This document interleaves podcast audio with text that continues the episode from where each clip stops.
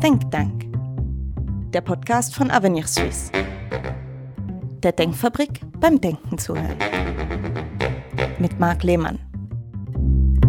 Letztes Wochenende ist die COP27 zu Ende gegangen, eine der umstrittensten Klimakonferenzen der letzten Jahre.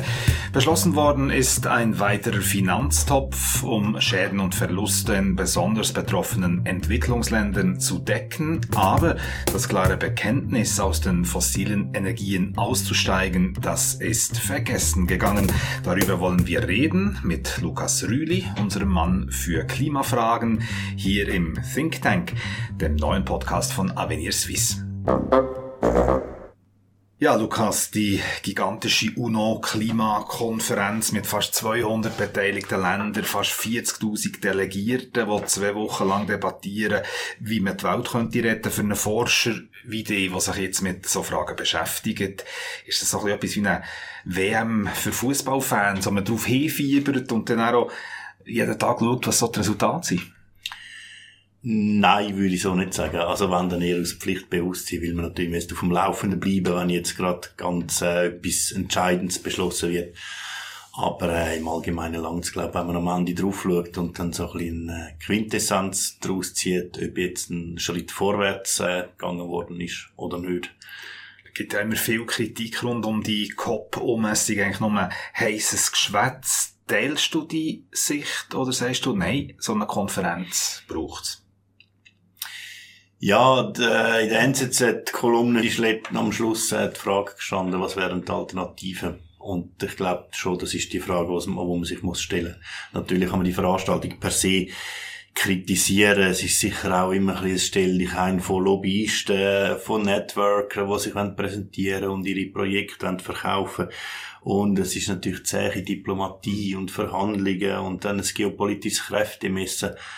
Aber man kommt ja nicht darum, über das Thema zu reden und man schärft damit mit diesen regelmäßigen Zusammenkünften das Bewusstsein, dort auch einen bestimmten Druck, glaube ich, schon erzeugen und einfach eine bestimmte Dringlichkeit mhm. aufrechterhalten und insofern ist das, glaube ich, schon wertvoll. Mhm. Du sagst, der Zeienprozess, Klimaretten ist ein Zeienprozess und die unterschiedlichen Perspektiven, die da zusammenkommen, ruft es uns in den Westen auch immer wieder ein bisschen Erinnerung, ja, unsere Sicht auf die Dinge. Das ist nicht die einzige. Es gibt andere Weltgegenden, die anders drauf schauen. Da kommt die Welt zusammen mit all ihren Facetten, oder? Also es ist nicht einfach eine, eine westliche Perspektive. Ja, und das ist auch noch das Interessante daran. Man sieht auch ein einen Widerspruch in den Präferenzen von dass äh, Europa und äh, USA wollen vorwärts machen mit ähm, Selbstverpflichtungen die ärmeren Länder nicht unbedingt, sondern dann sind, ähm, ja, sind jetzt vor allem Behebung oder Mitfinanzierung von Schäden ein Anliegen gewesen. Das zeigt eigentlich auch die Präferenzen vom Klimawandel, oder? Mhm. Solange man selber noch nicht einen grossen Wohlstand erreicht hat, ist das alltägliche Problem meistens nicht der Klimawandel. Wenn man Besorgnisumfragen macht, dann zeigt sich auch, dass in, sagen wir, dann Ländern von Afrika oder in, in, in Asien, um Indien herum, die Indikatoren weniger hoch sind als die von Europäern. Obwohl genau die Regionen viel stärker getroffen werden vom Klimawandel. Und zwar ganz direkt von den Auswirkungen. Nicht nur, weil sie weniger Ressourcen haben, um sich anzupassen, sondern auch wirklich einfach klimatologisch die Auswirkungen mhm. von Dürren, von extremen Hitzewellen und so weiter. Aber du sagst, das Kernthema das Mal ist eigentlich die Forderung nach Ausgleichszahlungen, Ausgleichszahlungen von Industriestaaten, die Hauptverursacher vom Klimawandel sie in der Vergangenheit. Betroffen natürlich jetzt vor allem die Entwicklungsländer, die jetzt die Klimaschäden auch müssen irgendwie abfedern Und darum hat die Konferenz auch müssen verlängert werden, weil äh, lang keine Abschlusserklärung ist, ist vorgelegen. Und wir müssen jetzt kurz analysieren der Fonds, der jetzt da gegründet ist worden, der wahrscheinlich mit Milliarden gefüllt wird, wir wissen auch noch nicht so recht konkret, wie viel das es da sind. Schwierig zu sagen, wie effizient der ist. Was denkst du, was bringt so etwas? Ja, ich weiß nicht, ob es wahnsinnig viel bringt.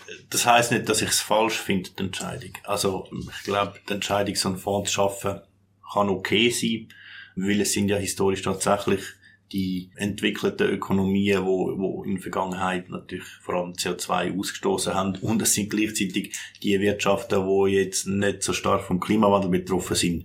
Und wenn dort eine Art von Geldtransfer oder Hilfe, welcher Art immer, läuft äh, bei diesen Ländern, für die Länder, die mehr von den Auswirkungen betroffen sind, dann ist das grundsätzlich von der Idee her okay und auch logisch.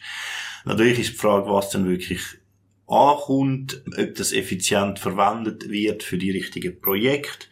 Ich meine, das ist letztlich die gleiche Frage wie bei der Entwicklungshilfe im Allgemeinen, die teilweise eine ziemlich durchzogene Bilanz hat. Äh, und ich meine, jetzt gerade beim Klimawandel, ich glaube, der wichtige Hebel, um wirklich Schäden zu verhindern, ist mehr als CO2-Reduktion, ist der Umgang mit der Klimaerwärmung.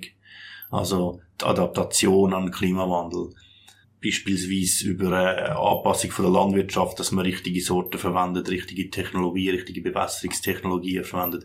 Oder auch natürlich Gebäude, Gebäudeisolation, geschickte Raumplanung, einfach, einfach alles, was man irgendwie machen kann, dass, dass Besteht ja. die Gefahr, wenn jetzt so ein Fonds wieder mit Milliarden gefüllt wird, dass das Geld eher für kurzfristige Angelegenheiten verwendet wird und weniger eigentlich in einen Strukturwandel rein, der müsste sein, weil das wie von den Regierungen nicht richtig kanalisiert werden kann?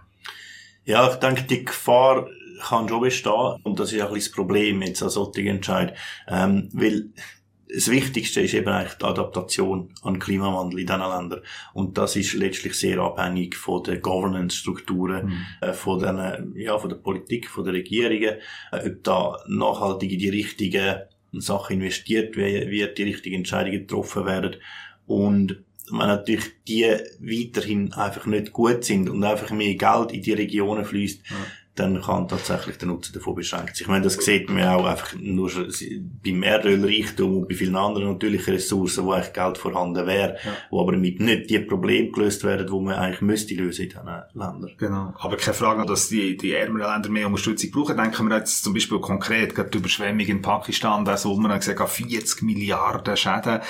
Ähm, die finanziellen Belastungen, die nehmen natürlich zu. Das ist eine Art wie Pflasterli-Politik. Ja und nein. Also es ist natürlich Symptombekämpfung und äh, insofern bös gesagt Pflasterli-Politik. Und ähm, die wirklich nachhaltige Strategie wäre natürlich äh, die Emissionen möglichst effizient und effektiv zu reduzieren. Das ist klar. Aber unabhängig davon, wie stark wir jetzt die Emissionen reduzieren, müssen wir uns ja trotzdem auf eine Welt, wo wärmer ist, einstellen mhm. äh, und auf regionale Klimaveränderungen einstellen. Die werden kommen und sind schon da. Die Frage ist, in welchem Ausmaß und wie schnell. Und darum ist die Pflasterli-Politik durchaus auch sinnvoll, weil man kann dort oft relativ günstig Massnahmen ergreifen, die sehr effektiv Menschenleben schützen und auch einfach das Leben angenehmer machen. Mhm. Wie man langfristig auf eine klimaverträglichere Energieversorgung äh, kann umschwenken, dann würde ich gerne mit dir noch darüber diskutieren. Aber vielleicht noch ein Punkt, wo jetzt äh, der Klimakonferenz in Ägypten ist äh, auf dem Traktandum gewesen. Eben, die Schäden, die sollen jetzt durch den Fonds äh, gemindert werden, aber das sollen vor allem die, die alten Industrieländer oder die Industrieländer vom 20. Jahrhundert, wo klar für einen Großteil der Emissionen sind verantwortlich gewesen. Aber letztlich, äh, die Länder, die jetzt einen grossen Ausstoß haben und jetzt wirtschaftlich aufholen, wo gewissen Wohlstand erreicht haben, Stichwort China, Südkorea, vielleicht auch andere Länder, nehmen sich dort raus und sagen, ne, das geht uns nicht an. Wir wollen nicht Teil sein von dem Fonds. Das soll jetzt die westlichen Industriestaaten lösen. Ja, es wäre natürlich schön, wenn das anders wäre. Aber ich glaube, das darf für Europa und die USA kein Vorwand sein, selber nicht das Maximum von dem zu machen, wo, wo, wo sinnvoll ist. Sonst kommt man gar nicht hin. Wenn man sagt, ja, die spielen nicht mit und jetzt machen wir auch nicht, dann, dann ist man ja gar nicht. Man ist vielleicht aufgrund von der Vergangenheit schon ein bisschen in einer Verantwortung, jetzt da halt einen Schritt vorwärts zu machen.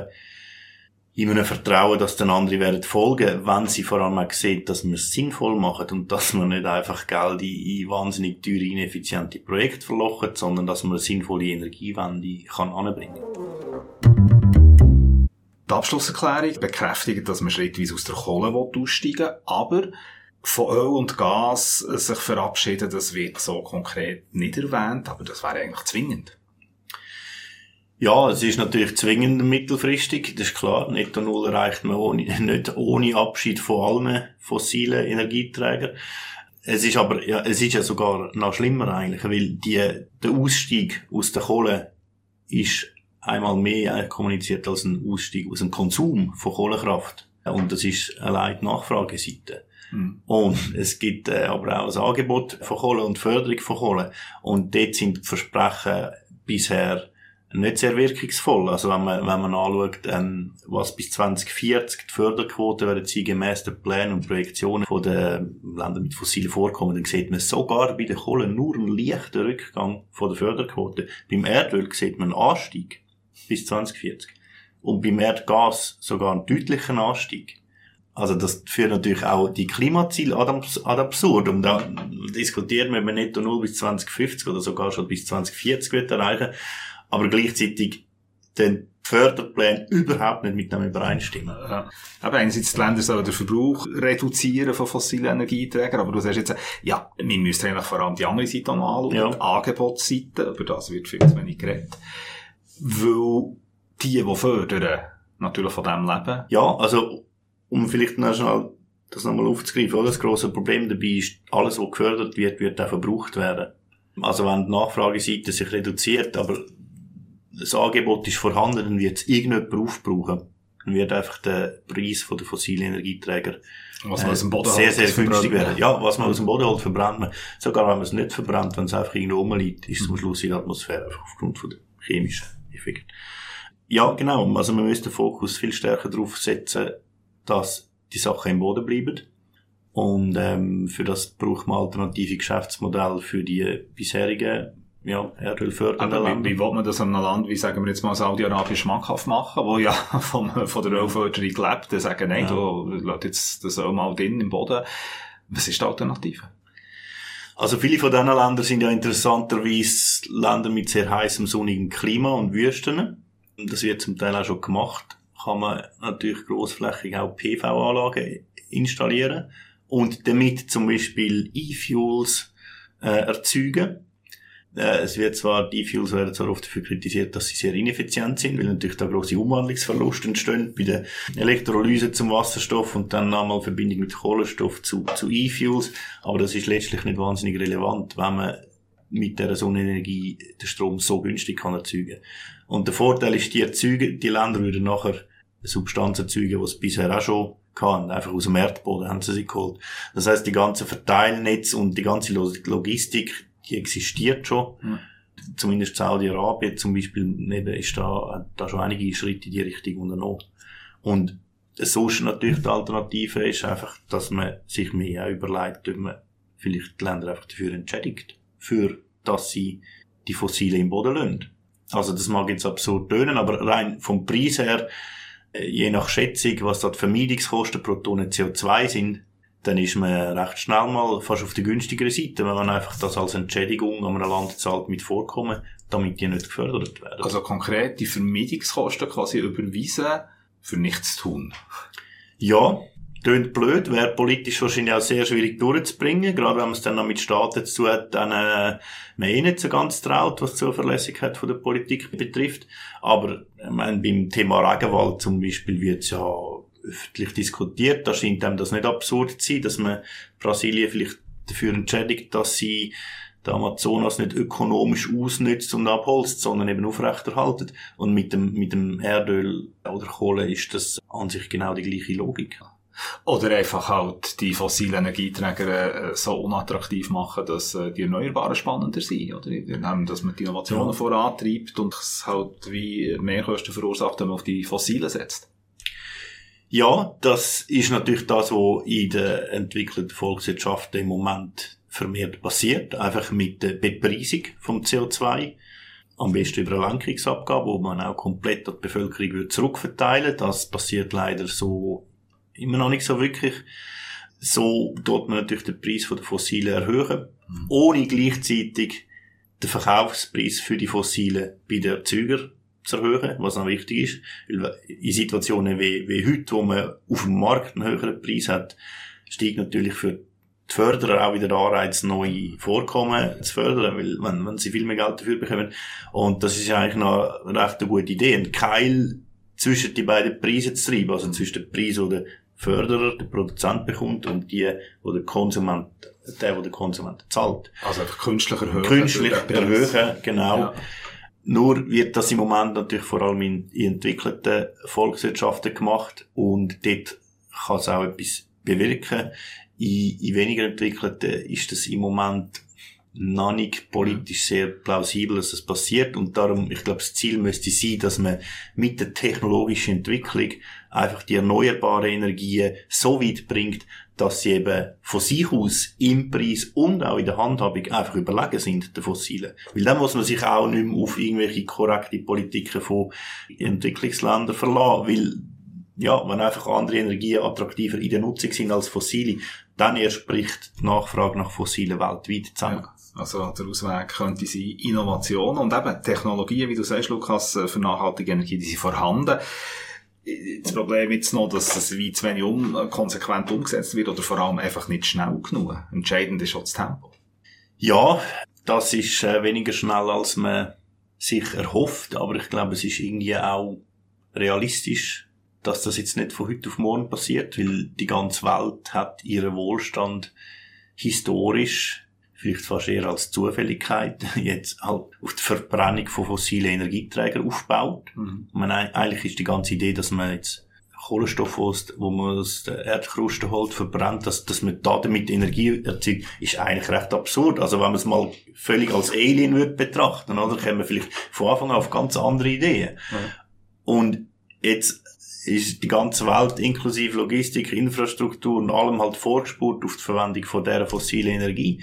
Und es ist irgendwie klar, dass es auch bei erheblichen Anstrengungen Jahrzehnte geht, um das ganze System von der Energieerzeugung umzustellen auf, auf andere Methoden. Interessanter Gedanke, oder? dass unser Wohlstand eigentlich auf diesen fossilen Energien beruht. Und da kann man dann schon auch wieder sagen, doch eine historische Schuld von den alten Industrieländern.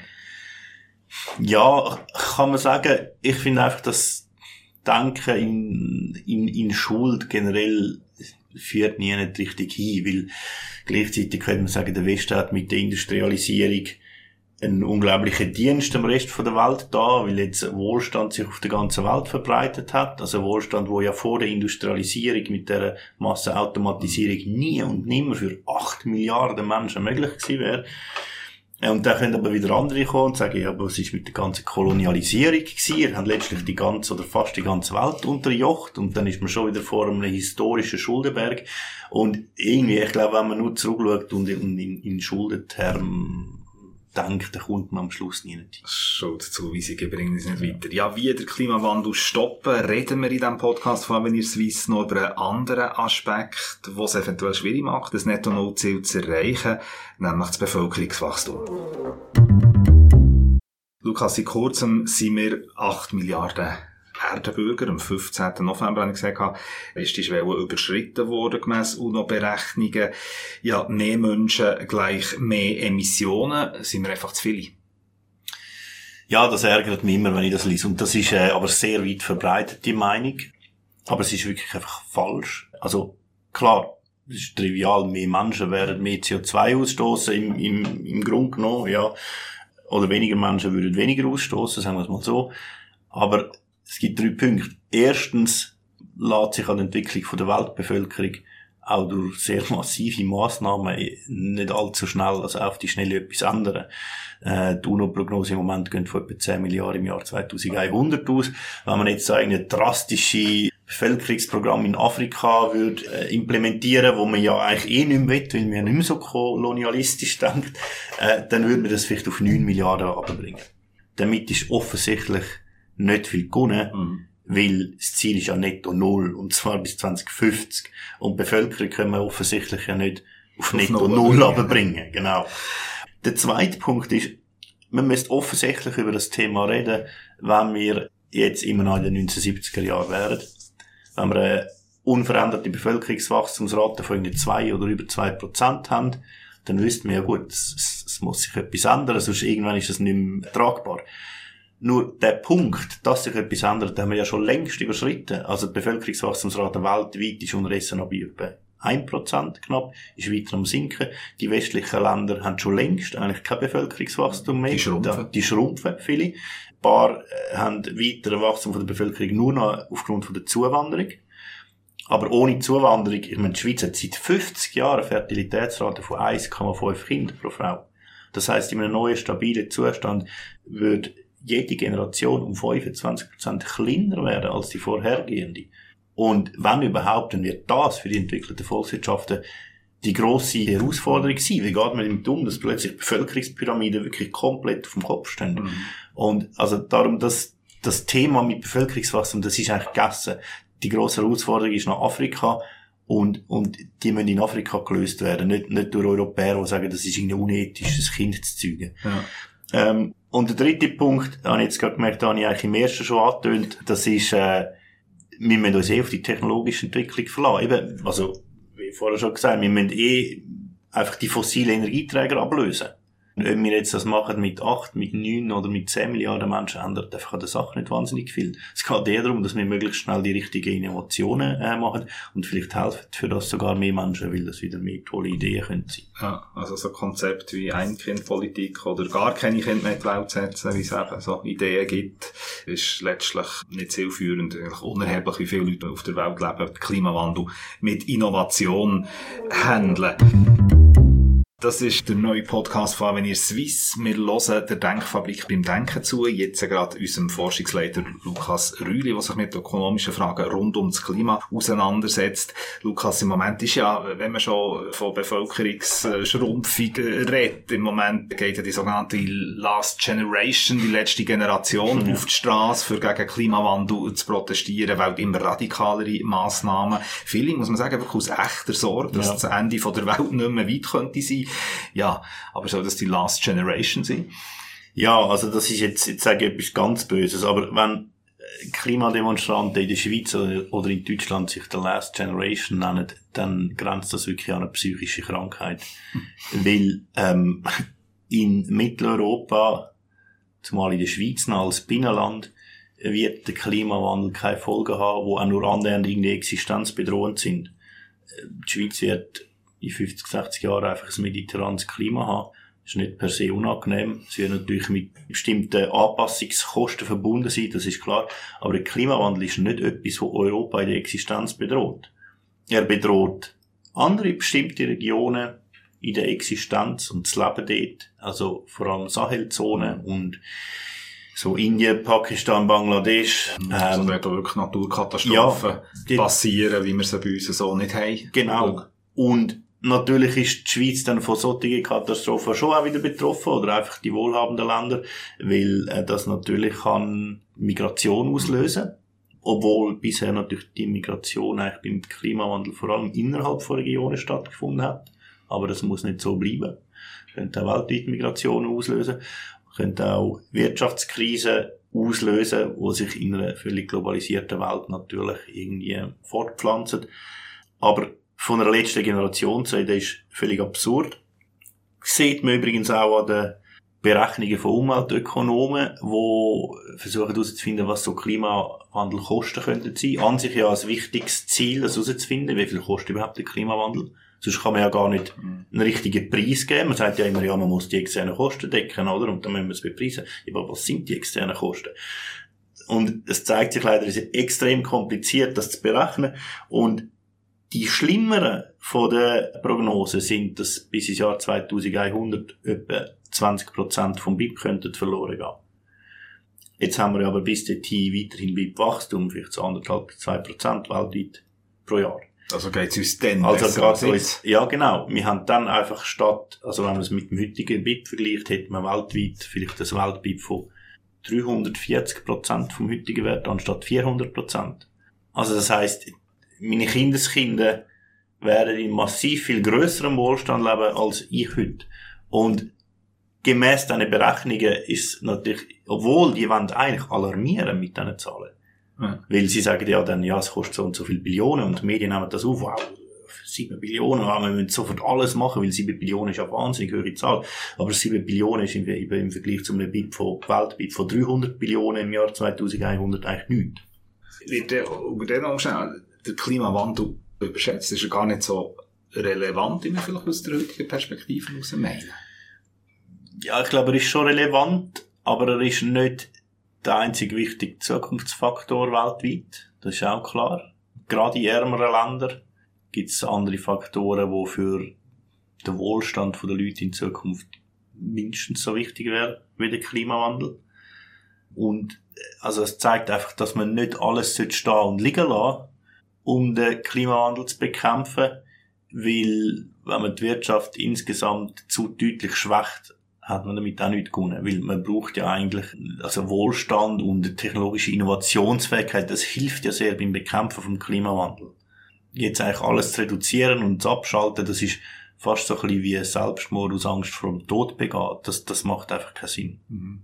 Wenn wir das zusammenfassen, Lukas, Klimawandel ernst nehmen, darauf arbeiten, dass er kann bremset werden an den Pariser Zielen festhalten, die man mal definiert hat, die die Wissenschaft definiert hat, wo sich die Staatengemeinschaft dahinter stellen kann, irgendwo sich Ziele setzen und die versuchen einzuhalten, mhm. das ist die Lösung.